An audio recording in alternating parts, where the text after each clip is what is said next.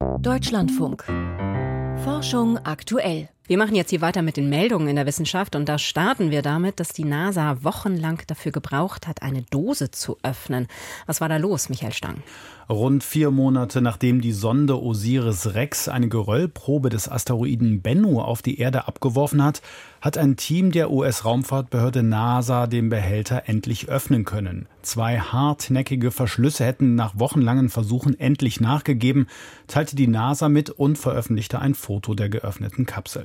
Bei dem Inhalt des Behälters handelt es sich um Steinchen und Staub von je bis zu einem Zentimeter Umfang. Die Gesamtmenge werde nun ermittelt. Zuvor hatten die Forschenden bereits rund 70 Gramm Geröllproben eingesammelt, die sich in der Kapsel rund um den eigentlichen Behälter befunden hatten.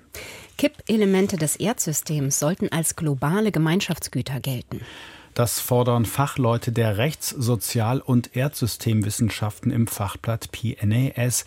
Derzeit beziehen sich globale Gemeinschaftsgüter oder Global Commons vor allem auf die außerhalb nationaler Grenzen liegenden Teile des Planeten wie die Hochsee oder die Antarktis. Es sei zeitgemäß, auch Systeme der Erde mit einzubeziehen, die die Funktion und den Zustand des Planeten bestimmen. Dies erfordere eine neue Ebene der transnationalen Zusammenarbeit, so die Forschenden, darunter ein Team des Potsdam Instituts für Klimafolgenforschung. In dem Papier fordern sie einen neuen Rahmen der planetaren Gemeinschaftsgüter, um gesellschaftliche Risiken zu begrenzen. Zudem müssen kritische Funktionen des Erdsystems wie ein intakter Eisschild auf Grönland, tropische Regenwälder und Dauerfrostböden rechtlich geschützt werden. Milch könnte vor Diabetes schützen.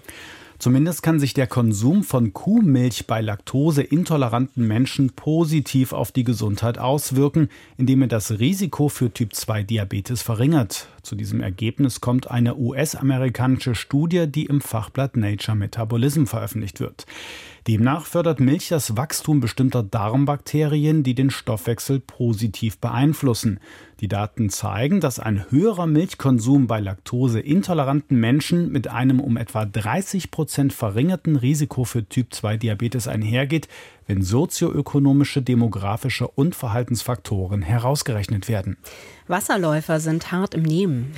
Denn die Insekten ertrinken nicht, auch wenn Regentropfen auf die Wasseroberfläche fallen und die Tiere unter Wasser gerissen werden. Wie die Wasserläufer dies handhaben, hat ein Team der Florida Polytechnic University geklärt. Demnach schwimmen die Wanzen mit kräftigen und koordinierten Bewegungen aktiv in Richtung Oberfläche. Dabei hilft ihnen das wasserabweisende Exoskelett, das ausgehend vom Brustpanzer eine Luftblase um den Körper bildet und ihnen Auftrieb verleiht, heißt es im Fachblatt PNS. Manche Raubbeutler sind Kannibalen. Breitfußbeutelmäuse gelten in der Zoologie als spannendes Forschungsobjekt, denn diese Tiere pflanzen sich nur einmal in ihrem Leben fort, für Säugetiere ein eher seltenes Verhalten. In der Paarungszeit kämpfen die Männchen permanent darum, so viele Weibchen wie möglich zu begatten. Die männlichen Beutelmäuse sterben direkt nach der Paarung, die bis zu 14 Stunden am Stück dauern kann. Todesursache sind die Folgen dieses Stresses, da der steigende Testosteronspiegel den Körper unkontrolliert mit Cortisol überflutet und pathologische Werte erreicht. Ein australisches Team hat nun erstmals nachgewiesen, dass die verbliebenen Tiere ihre toten Artgenossen auffressen, heißt es im Fachblatt Australian Mammalogy.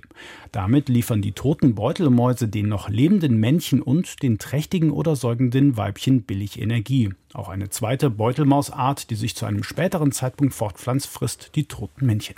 Das waren die Meldungen mit Michael Stang.